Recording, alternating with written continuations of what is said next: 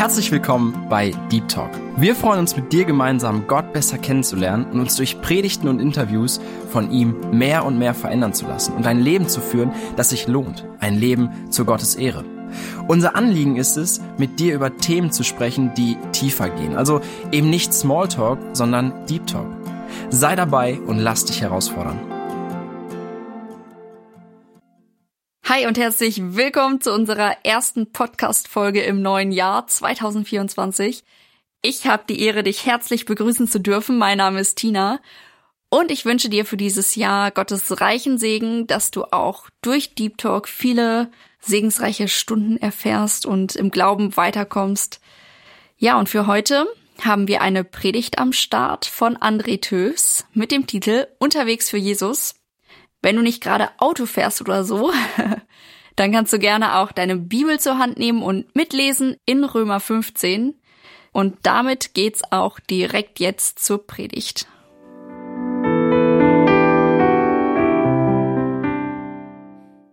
Ich habe hier eine 2-Euro-Münze in meiner Hand. Eine 2-Euro-Münze hat keinen sehr großen Wert. Es sind eben nur 2 Euro. Und dennoch gibt es ganz viele Möglichkeiten, wie ich diese Münze ausgeben kann. Ich kann diese Münze nutzen, um mir ein Parkticket in Köln-Deutz zu kaufen.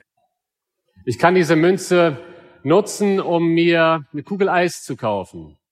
Ich kann diese Münze aber auch dafür ausgeben, mir eine Cola oder einen kleinen Kaffee zu kaufen. Eine Brezel beim Bäcker oder etwas Obst im Supermarkt. Es gibt ganz viele Möglichkeiten, wo ich diese Münze ausgeben kann, aber ich kann diese Münze nur einmal ausgeben, richtig? Und schaut mal, deswegen hat diese Münze hier in meiner Hand etwas mit unserem Leben gemeinsam. Unser Leben hat einen viel, viel größeren Wert als diese Münze, aber es gibt so viele Möglichkeiten, wie wir unser Leben ausgeben können. Es gibt so viele Möglichkeiten, wofür wir im Leben unterwegs sein können, aber wir können unser Leben nur einmal ausgeben, weil wir nur einmal leben. Und deswegen ist die Frage sehr, sehr entscheidend, wofür lebst du oder für wen lebst du? Es ist ein ziemlich direkter Start in eine Predigt, so über das Leben nachzudenken. Aber wir werden uns heute in unserem heutigen Bibeltext aus Römer 15, Vers 14 bis 33 mit einem Mann beschäftigen, der sein Leben für Jesus gelebt hat. Und zwar wirklich im vollen Sinne dieses Wortes. Mein Predigtthema lautet, unterwegs für Jesus. Unterwegs für Jesus. Paulus kommt langsam zum Ende des Römerbriefs und ja, die großen Inhalte des Römerbriefs, die sind inzwischen abgeschlossen. Und eigentlich kommt er jetzt am Ende in unserem Text, den wir uns heute anschauen, über seine Reisepläne zu sprechen. Da würden wir doch im ersten Moment meinen, das ist ja schon fast was Organisatorisches. Das kann ja nie die Tiefe von Römer 8 haben. Was kann uns so ein Text denn schon lehren? Was nehmen wir von Reiseplänen mit für die neue Woche? Aber ihr Lieben, je mehr ich mich mit diesem Text befasst habe, desto mehr fällt mir auf, dieser Text schildert wie kaum ein anderer Text das Herz von Paulus. In Römer 12, Vers 1 hat Paulus die Gläubigen zur völligen Hingabe ermutigt. Das war die erste Predigt in diesem Jahr aus dem Römerbrief. Völlige Hingabe. In Kapitel 15 sehen wir, wie Paulus diese Hingabe selber lebt. Wenn man so will, kann man sagen, Römer 15 ist die Illustration für Römer 12, Vers 1. Wie sieht ein Leben in Hingabe aus? Im heutigen Text finden wir eine dreifache Blickrichtung und das ist auch meine Predigtgliederung. Zunächst einmal schaut Paulus zurück auf das, was Christus bereits durch ihn getan hat. Ein Rückblick. Dann finden wir aber auch einen Ausblick. Und Paulus stellt uns die zukünftigen Reisepläne vor. Und am Ende des Textes finden wir einen Aufblick. Und Paulus bittet um Gebetsunterstützung, weil er weiß, er ist absolut von dem Gebet abhängig. Beginnen wir mit dem, was gelaufen ist. Unterwegs für Jesus ein Rückblick. Zunächst einmal reflektiert Paulus, was er im Römerbrief geschrieben hat, die Verse 14 und 15. Ich bin aber, meine Brüder, auch selbst im Blick auf euch überzeugt, dass auch ihr selbst voller Güte seid, erfüllt mit aller Erkenntnis, fähig, auch einander zu ermahnen. Ich habe aber zum Teil euch etwas kühn geschrieben, um euch zu erinnern, wegen der mir von Gott verliehenen Gnade. Nachdem Paulus im Römerbrief den Gläubigen ja ganz viele Anweisungen gegeben hat, stellt er hier in diesen Versen etwas klar. Er respektiert die Selbstständigkeit der römischen Christen und er bestätigt ihre geistliche Kompetenz in drei Aussagen. Er sagt, ihr seid voller Güte, ihr seid erfüllt mit aller Erkenntnis und ihr seid fähig, einander zu ermahnen. Das bedeutet, die römischen Christen haben die richtige Gesinnung. Sie, sie haben gute Gedanken. Sie denken an das Gute, an, an das Edle. Dann sagt Paulus aber auch, ihr habt das Evangelium wirklich verstanden. Ihr seid erfüllt mit aller Erkenntnis. Und am Ende bescheinigt er ihnen seelsorgerliche Kompetenz. Ihr seid fähig, euch einander zurechtzuhelfen. Jetzt stellen wir uns vielleicht die Frage, warum ist diese Klarstellung überhaupt nötig?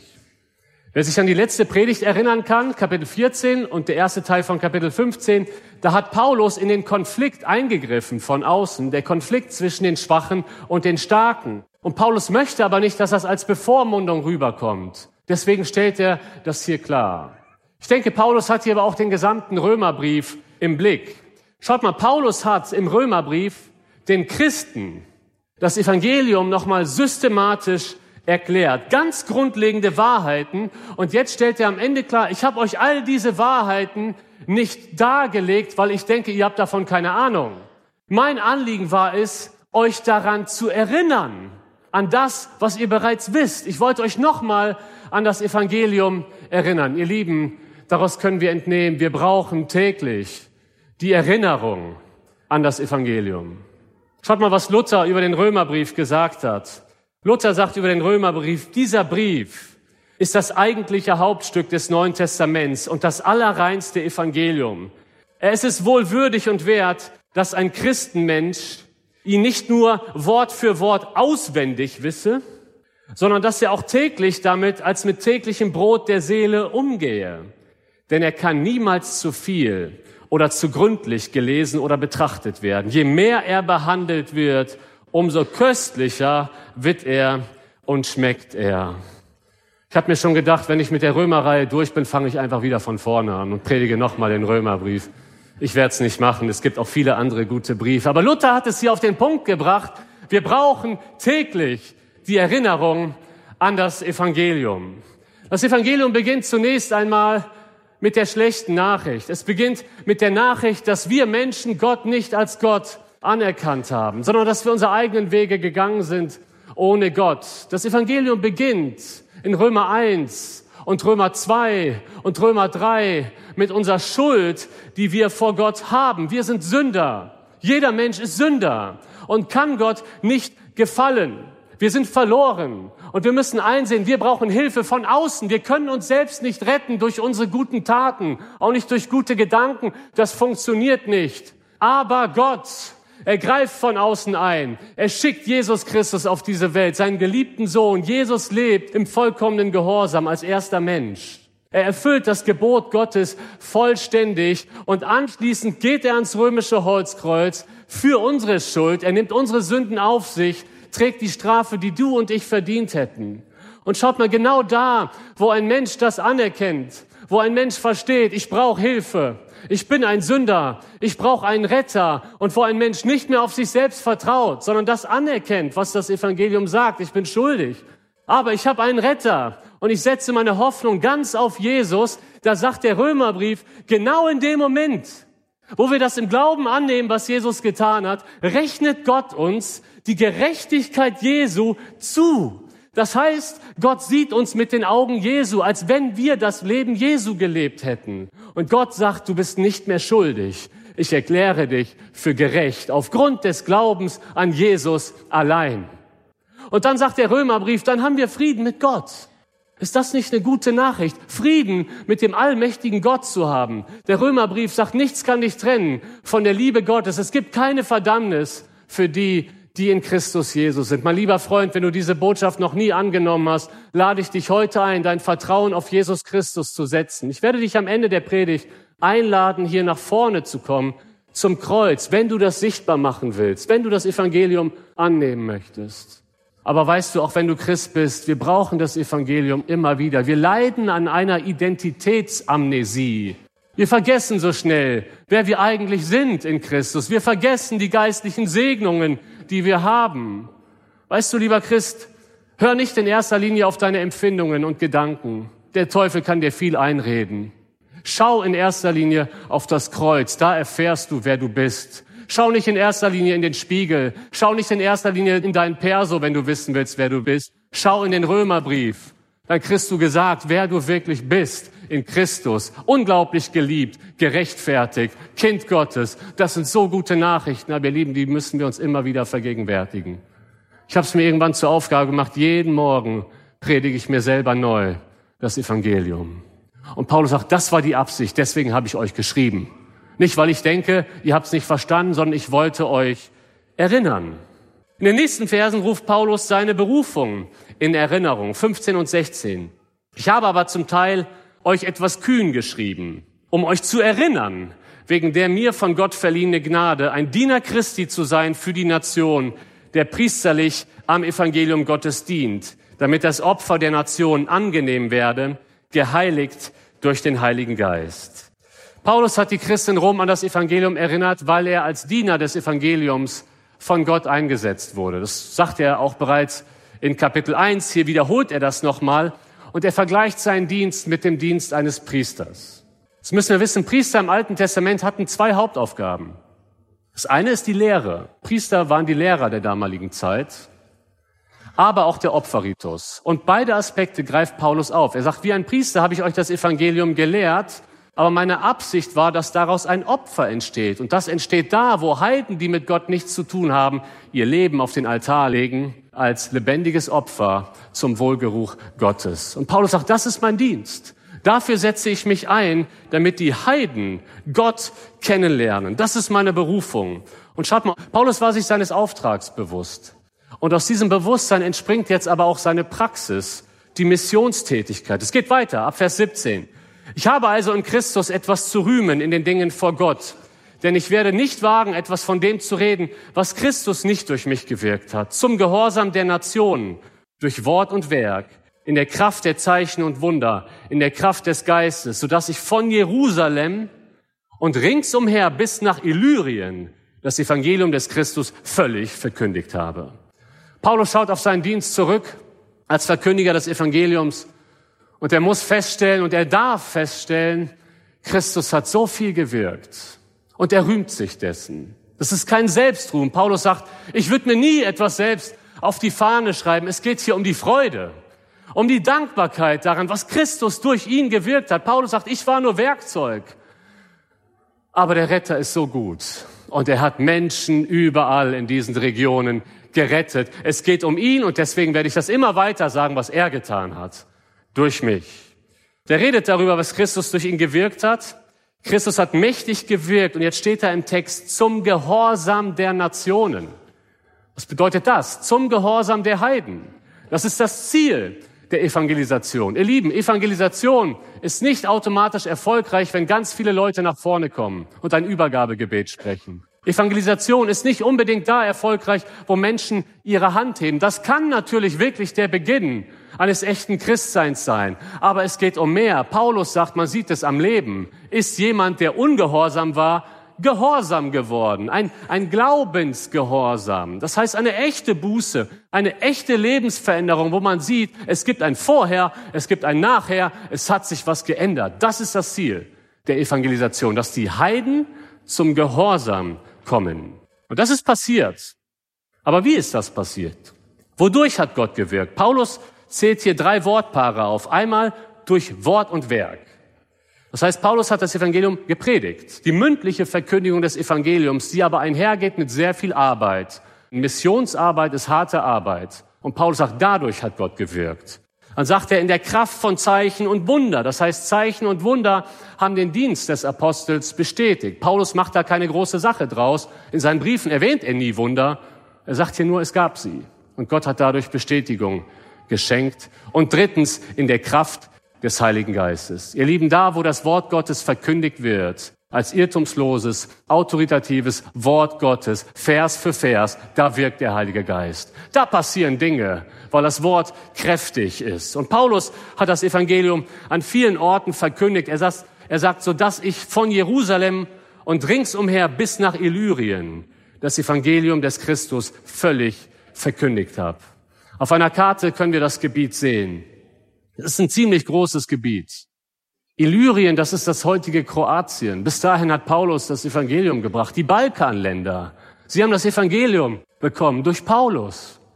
Und wenn wir uns diese Gegend anschauen und uns deutlich machen, Paulus hatte kein Auto, da sehen wir, wie viel Hingabe steckt in diesem Mann. Er war unermüdlich im Einsatz für seinen Herrn und Retter. Paulus Leben war nicht mehr dasselbe, als Jesus auf einer Straße, die nach Damaskus führt, in sein Leben gekommen ist. Es war nicht mehr dasselbe. Jetzt brennt er für diesen Jesus. Und dann schildert Paulus uns auch seinen Dienstschwerpunkt ab Vers 20. So aber setze ich meine Ehre darein, das Evangelium zu verkündigen, nicht da, wo Christus genannt worden ist, damit ich nicht auf eines anderen Grund baue, sondern wie geschrieben steht, denen nicht von ihm verkündigt wurde, die werden sehen und die nicht gehört haben, die werden verstehen. Paulus sagt, mein Schwerpunkt sind die unerreichten Heiden. Das sagt Paulus, das ist mein Ziel.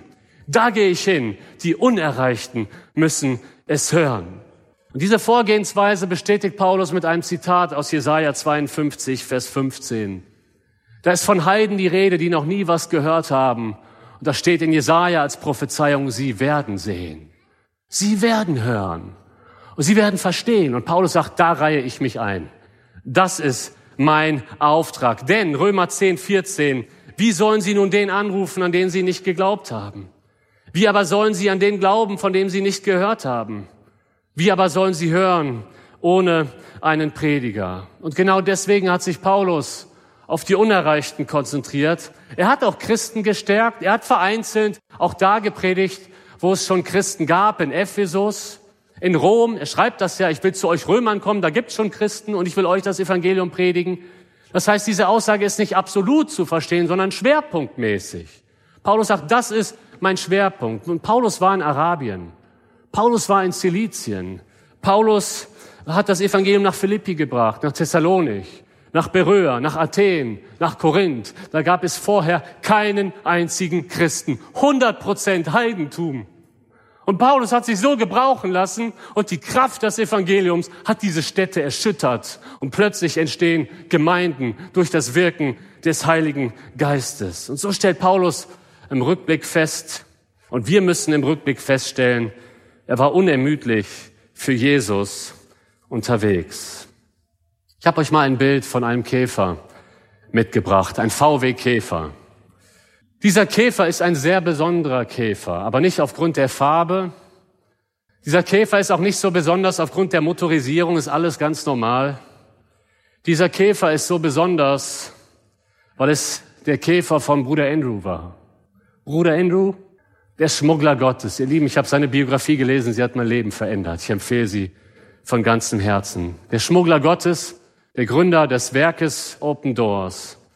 Mit diesem Käfer ist Bruder Andrew zur Zeit des Eisernen Vorhangs immer wieder in die Länder des Ostblocks gefahren und hat Millionen Bibeln über die Grenze geschmuggelt. Das war gefährlich. Er ist von den Niederlanden aus nach Jugoslawien gefahren, nach Polen, nach Rumänien, nach Bulgarien, nach Russland. Immer und immer wieder Tausende und Tausende Kilometer, Bibeln über Bibeln, Millionen hat er geschmuggelt. Ihr Lieben, dieser Käfer ist nicht nur ein Auto. Dieser Käfer ist ein Symbol. Ein Symbol, dass jemand unermüdlich für seinen Herrn und Retter unterwegs war. Meine Frage an dich heute Morgen ist, wo warst du schon für Jesus unterwegs? Wenn du zurückschaust. Wen hast du schon mit dem Evangelium erreicht? Welche Missionseinsätze hast du bereits mitgemacht in deinem Leben? Oder schauen wir mal nur auf das vergangene Jahr. Hast du jemanden in deinem Umfeld Zeugnis abgelegt von deinem Glauben an Jesus? Bei welchen evangelistischen Projekten unserer Gemeinde hast du im letzten Jahr mitgewirkt? Ob aktiv an der Front oder passiv durch Gebet und Spende im Hintergrund? Wo hast du dich in Neubekehrte investiert? Vielleicht durch eine Taufpatenschaft? Wenn du auf dein bisheriges Leben zurückschaust, was hat Christus bereits durch dich getan?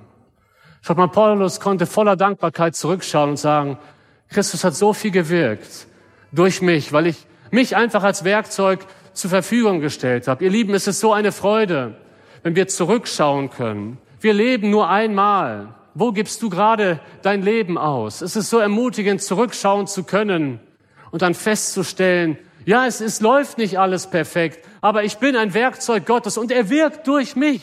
Das ist so eine Freude, das ist so eine Erfüllung. Ganz ehrlich, jeden Montag bin ich motiviert, hier hinzukommen, weil Jesus wirkt. Aber dazu gehört, dass wir ihm uns zur Verfügung stellen. Deswegen ist meine Frage, wenn du auf dein bisheriges Leben zurückschaust, was hat Christus bereits durch dich getan? In den nächsten Versen ändert sich die Blickrichtung von Paulus. Er schaut jetzt nicht mehr zurück. Wir kommen jetzt vom Rückblick zum Ausblick. Wie geht es weiter? Ab Vers 22. Da schreibt Paulus, deshalb bin ich oftmals verhindert worden, zu euch zu kommen. Nun aber, da ich in diesen Gegenden keinen Raum mehr habe und seit vielen Jahren ein großes Verlangen, zu euch zu kommen, falls ich nach Spanien reise, denn ich hoffe, auf der Durchreise euch zu sehen und von euch dorthin geleitet zu werden, wenn ich euch vorher etwas genossen habe. Paulus will unbedingt nach Rom. Das sagt er schon in Kapitel 1, das war sein großer Wunsch und jetzt kommt er nochmal darauf zurück mit der Absicht, er will die Gemeinschaft mit den Christen genießen. Übrigens, eine kleine Randbemerkung, ein guter Evangelist ist immer auch jemand, der sehr die Gemeinschaft mit den Gläubigen schätzt. Ein guter Evangelist ist jemand, der die Gemeinde liebt. Paulus wollte auch zu den Gläubigen, deswegen will er nach Rom, aber Rom ist hier nur eine Zwischenstation. Eigentlich will er nach Spanien. Jetzt müssen wir wissen, Spanien damals war das äußerste Ende der westlichen Welt. Amerika war ja noch nicht entdeckt. Und die Frage ist, was will Paulus in Spanien? Bestimmt nicht Urlaub machen. Paulus will die Unerreichten mit dem Evangelium. Im äußersten Westen. Für ihn damals am Ende der Welt. Die will er auch noch erreichen. Ob Paulus das jemals geschafft hat, ob er jemals in Spanien war, das wissen wir nicht. Die Apostelgeschichte endet damit, dass er in Rom war. Äh, einige Ausleger vermuten, es gab zwei römische Gefangenschaften, dass Paulus dazwischen die Zeit genutzt hat, um nochmal kurz nach Spanien. Ich würde es dem Paulus zutrauen. Ich weiß es nicht, ob sie recht haben. Wir werden es irgendwann im Himmel erfahren. Aber das ist hier der Plan, den er äußert. Er will nach Spanien. Unterwegs hält er in Rom. Vorher geht es aber nochmal woanders hin. Lesen wir weiter ab Vers 25. Nun aber reise ich nach Jerusalem im Dienst für die Heiligen. Denn es hat Mazedonien und Achaia wohlgefallen, eine Beisteuer zu leisten für die Bedürftigen unter den Heiligen, die in Jerusalem sind. Es hat ihnen nämlich wohlgefallen, auch sind sie ihre Schuldner. Denn wenn die Nationen ihrer geistlichen Güter teilhaftig geworden sind, so sind sie verpflichtet, ihnen auch in den Leiblichen zu dienen. Jetzt müssen wir wissen, Paulus schreibt den Römerbrief aus Korinth. Das ist Griechenland. Und jetzt sagt er, ich will vorher nach Jerusalem, das ist in den Südosten von Korinth. Und dann will ich nochmal in den äußersten Westen. Er hat viele Pläne. Was will Paulus in Jerusalem? Paulus will dort eine Spende überbringen. Paulus selber hat diese Spendenaktion gestartet, weil es in Jerusalem Christen gab, die bedürftig waren. Wir lesen davon in 2. Korinther 8 und 9, wie Paulus die Korinther zum Spenden motiviert. Und tatsächlich sind einige Gemeinden aus Achaia und Mazedonien diesem Spendenaufruf gefolgt, haben gespendet und Paulus sagt, jetzt ist es meine Aufgabe, die Spende nach Jerusalem zu bringen. Und auch hier sehen wir so sehr das Herz von Paulus. Er lebt, was er sagt. Schaut mal, Römer 12, 13, da sagt Paulus, an den Bedürfnissen der Heiligen nehmen teil. Und das lebt er. Das gilt natürlich ganz grundsätzlich in der Gemeinde. Das gilt für unsere Gemeinde. Gemeinde ist immer auch ein Ort, wo wir uns um die Bedürfnisse der anderen Christen kümmern sollten, unter Glaubensgeschwistern ganz praktisch weiterhelfen. Aber Paulus sieht im Hinblick auf die Judenchristen noch mal eine zusätzliche Verpflichtung. Schaut mal Vers 27. Es hat ihnen nämlich wohlgefallen, auch sind sie ihre Schuldner. Das heißt, die Heiden sind die Schuldner der Judenchristen. Denn wenn die Nationen ihrer geistlichen Güter teilhaftig geworden sind, so sind sie verpflichtet, ihnen auch in den Leiblichen zu dienen. Paulus sagt, die Heidenchristen haben so viel geistlich von den Judenchristen profitiert. Natürlich konkret von der Gemeinde in Jerusalem, aber auch heilsgeschichtlich. Das hat Paulus in Römer 11 ausführlich geschildert. Wenn die Heiden zum Glauben kommen, da kommen sie zum Glauben an einen jüdischen Messias, Jeshua. Jesus Christus, er kam aus den Juden. Das Heil kommt aus den Juden, sagt Jesus selbst. Wir sehen es aber auch, dass die Verheißungen, die Gott Abraham gegeben hat, viele davon gelten jetzt uns. Wir haben sie geerbt als Heiden, die wir nachträglich dazugekommen sind. Und Paulus sagt, deswegen haben wir immer eine Schuld gegenüber Israel im Sinne von, wir sollten ihnen dankbar sein. Und Paulus erkennt es als gesamtbiblisches Prinzip auch an. Wer geistlich von jemandem profitiert, sollte sich materiell bedanken. Es gilt grundsätzlich in der Gemeinde, Galater 6, 1 Timotheus 5, gibt viele Bibelstellen, aber dieses Prinzip wendet Paulus hier auf Israel an. Deswegen will er nach Jerusalem, um zu helfen. In unserer aktuellen weltpolitischen Situation, in der wir uns gerade befinden, hat dieser Text auch eine Anwendung für uns.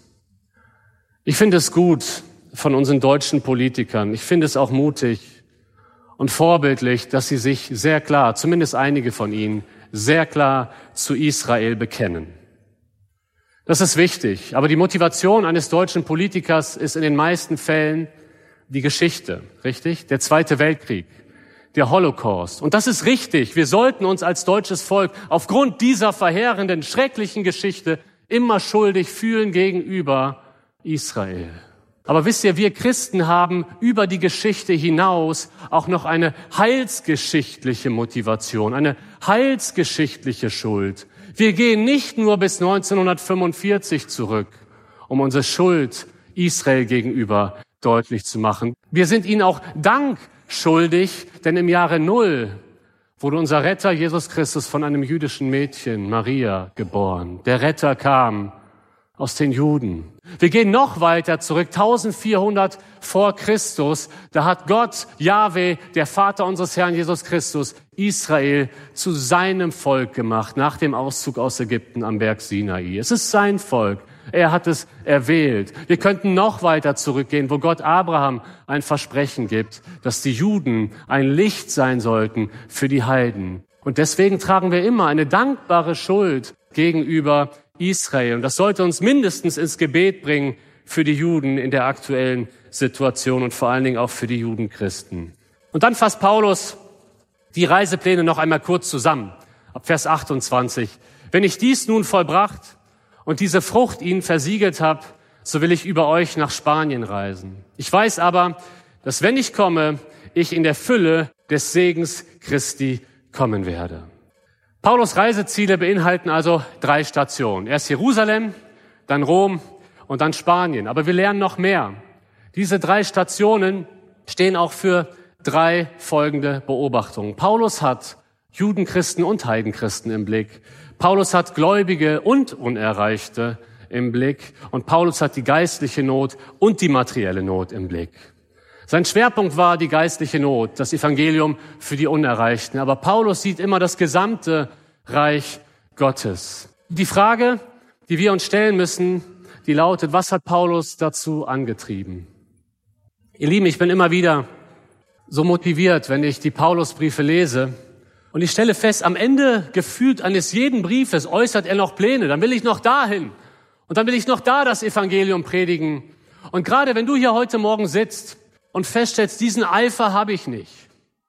Also ich höre das jetzt, was da gepredigt wird, aber es packt mich vielleicht noch nicht mal. Ich finde das toll, was Paulus gemacht hat. Und ja, es war auch Paulus. Aber das gilt nicht für mich. Wir müssen die Frage beantworten, was hat diesen Paulus angetrieben, so für Jesus unterwegs zu sein? Und wisst ihr, was mir aufgefallen ist, wenn ich mir den Aufbau des Römerbriefs einmal anschaue? Ich habe euch die Gliederung mal mitgebracht. Schaut mal, die Reisepläne von Paulus, die finden wir in Kapitel 1 und Kapitel 15. Das heißt, die Reisepläne rahmen den Römerbrief ein. Und wenn wir uns die Frage stellen, was hat ihn motiviert zu diesen Reiseplänen, liegt es doch auf der Hand, dass es der Inhalt war.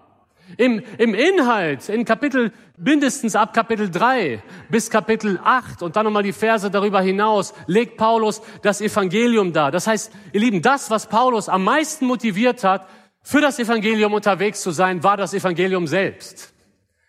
Das, was Paulus so angetrieben hat, für seinen Jesus unterwegs zu sein, das ist Jesus selbst. Er selbst. Und er, er sagt, Jesus ist mein Leben.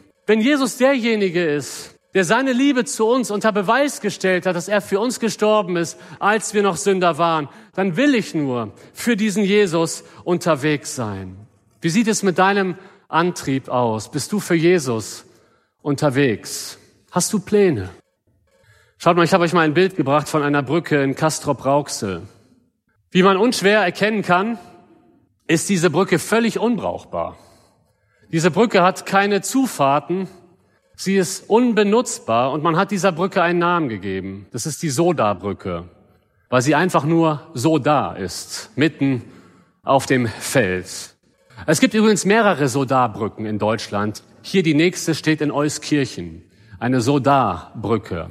Diese Soda-Brücke kommen oder werden entstehen durch eine gescheiterte Finanzierung mitten im, im Bauprozess. Und dann wird die Brücke eben nicht abgerissen, es kostet ja auch Geld und sie steht einfach nur so da. Wisst ihr, was mir manchmal Sorge macht? Mir macht manchmal Sorge, dass es nicht nur so da Brücken gibt, sondern dass es auch viele so da Christen gibt. Christen, die einfach nur so da sind, ohne verbindliche Gemeindezugehörigkeit oder vielleicht stehen sie irgendwo auf einer Gemeindeliste, auf dem Papier. Vielleicht bist du ein so da Christ, wenn du ganz ehrlich bist. Du setzt dich nicht ein für das Reich Gottes. Du hast kein Verlangen nach echter Gemeinschaft mit Gläubigen in einer Kleingruppe. Du hast keine Freude am Herrn. Du hast kein Anliegen für die Evangelisation und Mission. Du spendest kaum etwas für das Reich Gottes. Dann lebst du ein so da Christ sein. Einfach nur so da. Du bist zu mehr berufen. Es geht doch nicht darum, dass wir einfach nur unseren Glauben als Lippenbekenntnis formulieren und dann einfach nur so da sind. Am besten noch die Eintrittskarte für den Himmel stolz in die Luft halten, aber mehr auch nicht. John Piper sagt, hege den Wunsch in dir, dass dein Leben zu etwas Großartigem beiträgt. Sehne dich danach, dass dein Leben ewige Bedeutung hat. Verlange danach. Und weiter sagt er, gehe nicht ohne Leidenschaft durchs Leben. Denk daran, du hast nur ein Leben. Das ist alles. Du wurdest für Gott gemacht. Verschwende dein Leben nicht. Möchte ich nochmal an diese Münze erinnern. Dein Leben ist wie eine Münze. Du kannst es überall ausgeben, aber nur einmal. Und ich möchte nicht am Ende meines Lebens vom Herrn gesagt bekommen, du warst ein Soldat, Christ. Das will ich nicht und ich glaube, das willst du eigentlich auch nicht. Aber ein, ein, eine ganz, ganz wichtige Erkenntnis, die ich dir heute mitgeben möchte, ist, um ein Leben zu leben, das wirklich zählt, musst du dein Leben verlieren. Um ein Leben zu leben, was wirklich zählt, musst du dein Leben verlieren, indem du es Gott hingibst und ihm sagst, Herr, nimm mein Leben. Mach du mit meinem Leben, was du willst, dass du dich Gott nochmal neu zur Verfügung stellst mit den Worten, Herr, hier bin ich. Sende mich. Vielleicht hast du schon seit längerem den Ruf Gottes in die Mission gehört. Vielleicht ist es heute dran, dass du nachher auch nach vorne kommst zum Kreuz und sagst, ja Herr, hier bin ich, sende mich. Bist du wirklich bereit, mal alles stehen und liegen zu lassen? Dein gewohntes Umfeld, um zu gehen, weil Gott dich ruft. Und meine Frage an dich heute ist, bist du bereit? Ich sage nicht, dass jeder gehen muss. Wir brauchen auch Leute hier in Deutschland. Aber die Frage, die sich stellt, ist, bist du bereit, das Evangelium zu den Unerreichten zu bringen, damit sie endlich den Namen Jesus hören? Bist du bereit? Diese Frage stellt Gott dir heute. Bist du bereit zu gehen?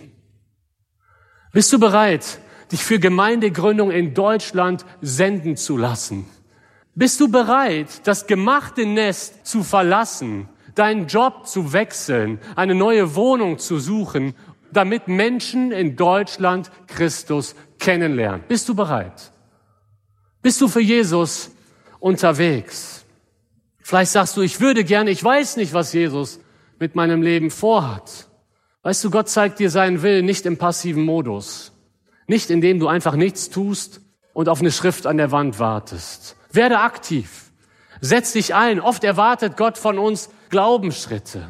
Wisst ihr, ihr habt heute auf euren Plätzen Kärtchen gefunden. Da steht drauf, unterwegs für Jesus 2024. Und auf der Rückseite gibt es Linien, wo du etwas aufschreiben kannst. Und mein Anliegen ist, dass du dieses Kärtchen heute mitnimmst aus dem Gottesdienst und dass du dir Pläne machst. Das möchte ich im nächsten Jahr für Jesus machen. Vielleicht ist es dran, dass du einen Missionseinsatz machst, vielleicht sogar mit deiner Familie zusammen. Vielleicht ist es dran, dass du dich für die nächste Gemeindegründungsinitiative meldest und sagst, ja, es fällt mir schwer, Ostheim zu verlassen, aber wenn es um Jesus geht, bin ich dabei. Das ist die, die Aufforderung. Vielleicht ist es für euch als Ehepaar dran, ein Pflegekind aufzunehmen. Das ist Mission pur im eigenen Haus. Vielleicht ist es dran, dass du dich im nächsten Jahr meldest, bei Hoffnungsvoll mitzuarbeiten, unserer wunderbaren Obdachlosenarbeit. Oder beim Büchertisch, der auch immer wieder läuft. Was es auch immer ist, stecke dir Ziele. Das will ich für Jesus unternehmen. Paulus hat sich diese Ziele gesteckt. Aber ein, ein Zusatz möchte ich dir mitgeben. Stecke dir Ziele, die groß genug sind, um dich in die völlige Abhängigkeit Jesu zu bringen. Stecke dir nicht Ziele, die du von jetzt auf gleich erreichen kannst, sondern geh aus der Komfortzone. Schreibe dir hier Dinge auf, wo du weißt, wenn der Herr nicht hilft, wird das nichts. Ich bin völlig von ihm abhängig. Und das führt uns zum dritten und zum letzten Punkt. Unterwegs für Jesus ein Aufblick. Ich lese die Verse 30 bis 33. Ich ermahne euch aber, Brüder, durch unseren Herrn Jesus Christus, und durch die Liebe des Geistes mit mir zu kämpfen in den Gebeten für mich zu Gott, damit ich von den Ungehorsamen in Judäa errettet werde und mein Dienst für Jerusalem den Heiligen angenehm sei, damit ich durch den Willen Gottes mit Freuden zu euch komme und mich mit euch erquicke. Der Gott des Friedens aber sei mit euch allen. Amen. Am Anfang unseres Predigtextes schaut Paulus zurück auf das, was gelaufen ist. Dann schaut er nach vorne, dann haben wir den Ausblick und er schaut auf das, was er noch machen will. Aber ganz am Ende schaut er nach oben und er weiß, alles hängt von Gott ab. Und deswegen bittet Paulus die Gläubigen für ihn zu beten. Paulus weiß, ich brauche das Gebet der Gemeinde. Ich brauche das Gebet der Gläubigen. Mehr noch, er sagt, kämpft mit mir im Gebet. Wisst ihr, was das voraussetzt? Dass es Kampf gibt. Dass es Widerstand gibt. Lieben, meine Beobachtung und Paulus äußert das so häufig, ist da, wo man an der Front ist mit dem Evangelium, da gibt es Anfechtungen. Weißt du, wenn du ein Soldat-Christsein lebst, hast du nicht viele Anfechtungen.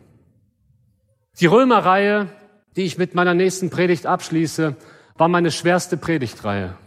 Ich werde hier nicht in die Details gehen. Keine meiner Predigtreihen war jemals so angefochten wie diese Römerbriefreihe. Und woran liegt es? Es liegt am Evangelium. Da hat Satan immer was dagegen. Und Paulus rechnet damit, wenn ich damit, wenn ich weiterziehe nach Judäa komme, ich habe Gegner. Ich habe so viele Gegner. Es warten Anfeindungen auf mich. Aber Paulus resigniert nicht aufgrund der Gegner. Auf der anderen Seite ist er auch nicht kampfeslustig und sagt, ha, ich will diesen Gegnern in die Augen schauen. Paulus macht was viel Besseres. Er schaut nach oben. Und er weiß, Christus ist der Sieger. Er kämpft meine Kämpfe. Und er bittet die Gläubigen, bitte betet für mich. Paulus hatte viele Gegner. Und deswegen braucht er Gebet. Einer meiner Bibelschullehrer, Cleon Rogers, hat mal gesagt, die Größe eines Mannes erkennt man nicht an der Anzahl seiner Freunde, sondern an der Anzahl seiner Feinde. Olaf Latzel ist ein großer Mann und er hat viele Feinde.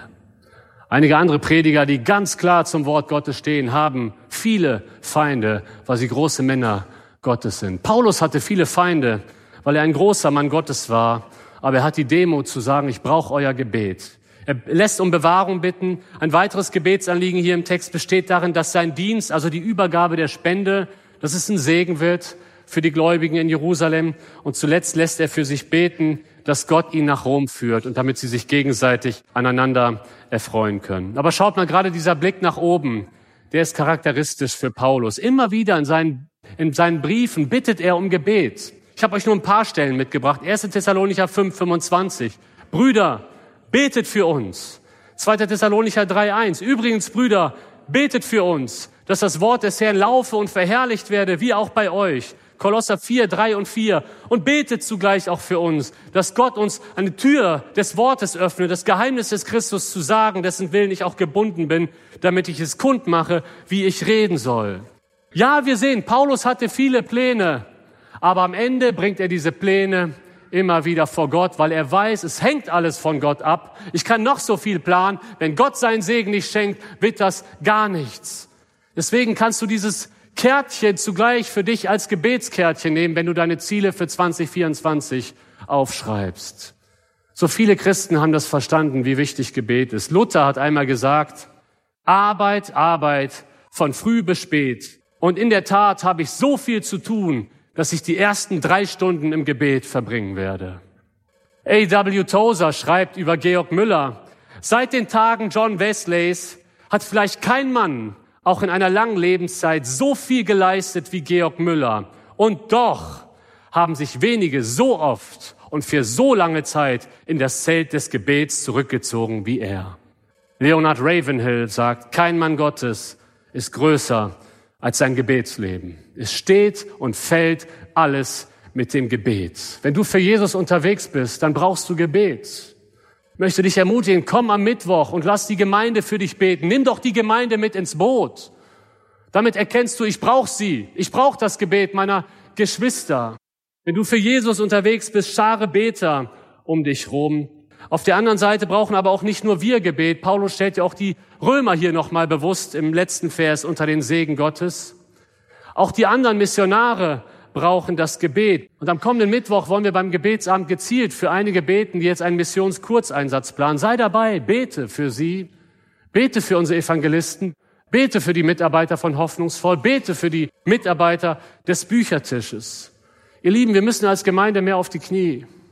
Schaut mal, wo wir 2019 angefangen haben, als Gemeinde für Erweckung zu beten. Im Jahr 2020, im Januar, waren wir hier eine Woche lang versammelt und haben für Erweckung gebetet. Wir haben uns jetzt nochmal die Zahlen vor Augen geführt, weil hinter jeder Zahl auch eine Seele steckt. Wir waren vor Corona bei 500 Mitgliedern, jetzt sind wir bei 922. Die Gemeinde hat sich fast verdoppelt. Und das muss uns in die Knie führen. Denn Herr, wie sollen wir das bewältigen? Herr, was hast du noch vor? Wie viele kommen noch? Wir wollen, dass noch mehr kommen. Wir wollen noch mehr Menschen mit dem Evangelium erreichen. Aber umso mehr müssen wir ins Gebet, weil vom Gebet alles abhängt. Unterwegs für Jesus. Das war heute das Thema der Predigt und ich möchte jetzt zum Ende gerne eine dreifache Einladung aussprechen. Und wenn du möchtest, kannst du nach vorne kommen. Das ist nie ein Zwang. Aber oft ist es hilfreich, für sich symbolisch gewisse Dinge nochmal festzumachen. Vielleicht hat Gott dir heute aufgezeigt, dass du ein Soldat-Christsein lebst dass du einfach nur so da bist, während der Herr hier sein Reich baut und du bist nicht involviert, weil du vielleicht frustriert bist, weil du lau geworden bist, weil du Jesus nicht wirklich mehr liebst, brennend. Und wenn der Herr dir das heute aufgezeigt hat, dann möchte ich dich einladen, gleich während wir das Lied singen, zum Kreuz zu kommen, um damit zu sagen, ich höre auf mit diesem so da Christ sein. Jesus, nimm mein Leben. Vielleicht hat Gott dir seit längerem oder auch durch diesen heutigen Gottesdienst deutlich gemacht, ich will dich in die Mission senden. Ich will dich zu den Unerreichten senden. Ich will dich in die nächste Gemeindegründungsinitiative denken. Wenn du diesen Ruf verspürt hast, dann komm nach vorne und sage damit, Herr, hier bin ich. Sende mich. Ich will gehen. Auch wenn, auch wenn ich schwach bin. Aber du bist stark und ich will gehen. Aber vielleicht gehörst du auch zu denjenigen, die noch nie ihr Leben Jesus anvertraut haben. Und du hast heute festgestellt, wie gut unser Retter ist. Dass er für dich schon alles getan hat, dass er jede Sünde in deinem Leben vergeben kann und will, wenn du dich vor ihm beugst. Auch in diesem Fall möchte ich dich gerne einladen, zum Kreuz zu kommen und dein Vertrauen ganz auf Jesus Christus zu setzen. Er wird dein Leben neu machen und dann bist du auch für Jesus unterwegs.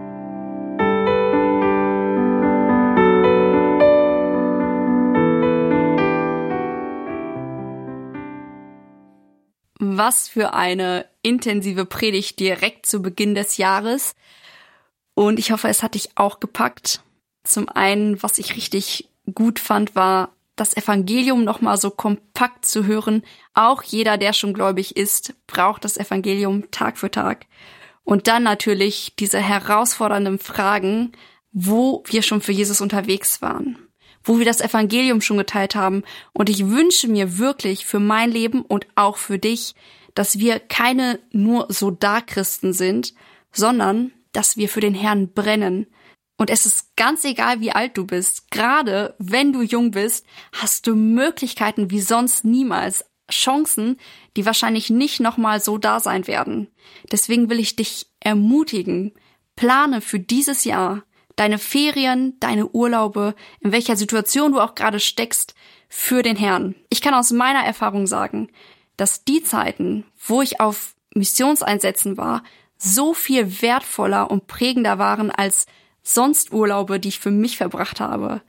Mach nicht die gleichen Fehler wie ich, starte direkt durch, ganz früh und setz dich so viel wie möglich ein.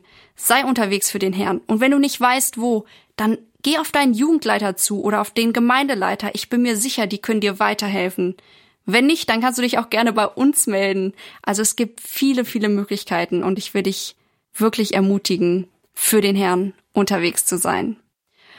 Und ein weiteres Thema war das Gebet. Ja, wir sind absolut abhängig von Gott. Beweg das Ganze im Gebet, frag, wo Gott dich haben und gebrauchen möchte.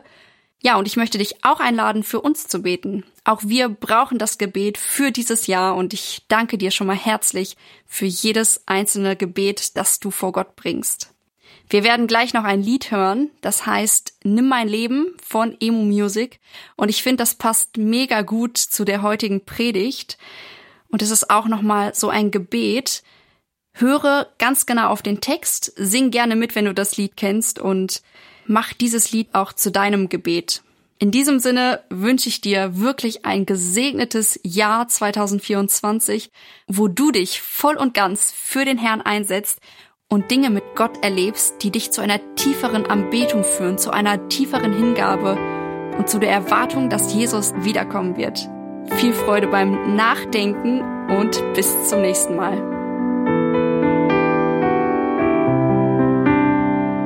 Nimm mein Leben dir allein, ganz gewidmet sein. Nimm dir alle meine Zeit, kein Moment, der dich nicht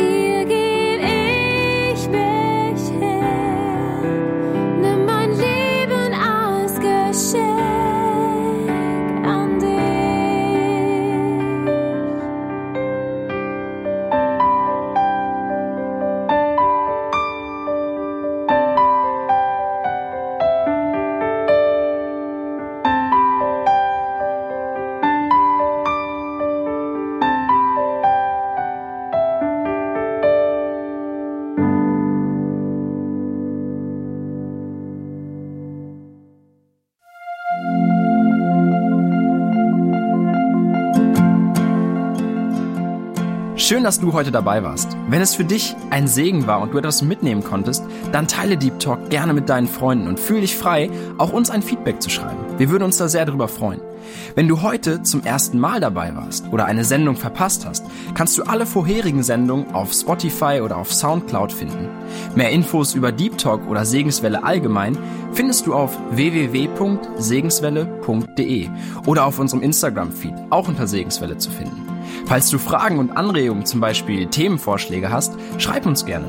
Wir wünschen dir noch eine gesegnete Woche mit den Worten aus Kolosser 3, Vers 17. Und was immer ihr tut, in Wort oder Werk, das tut alles im Namen des Herrn Jesus und dankt Gott dem Vater durch ihn.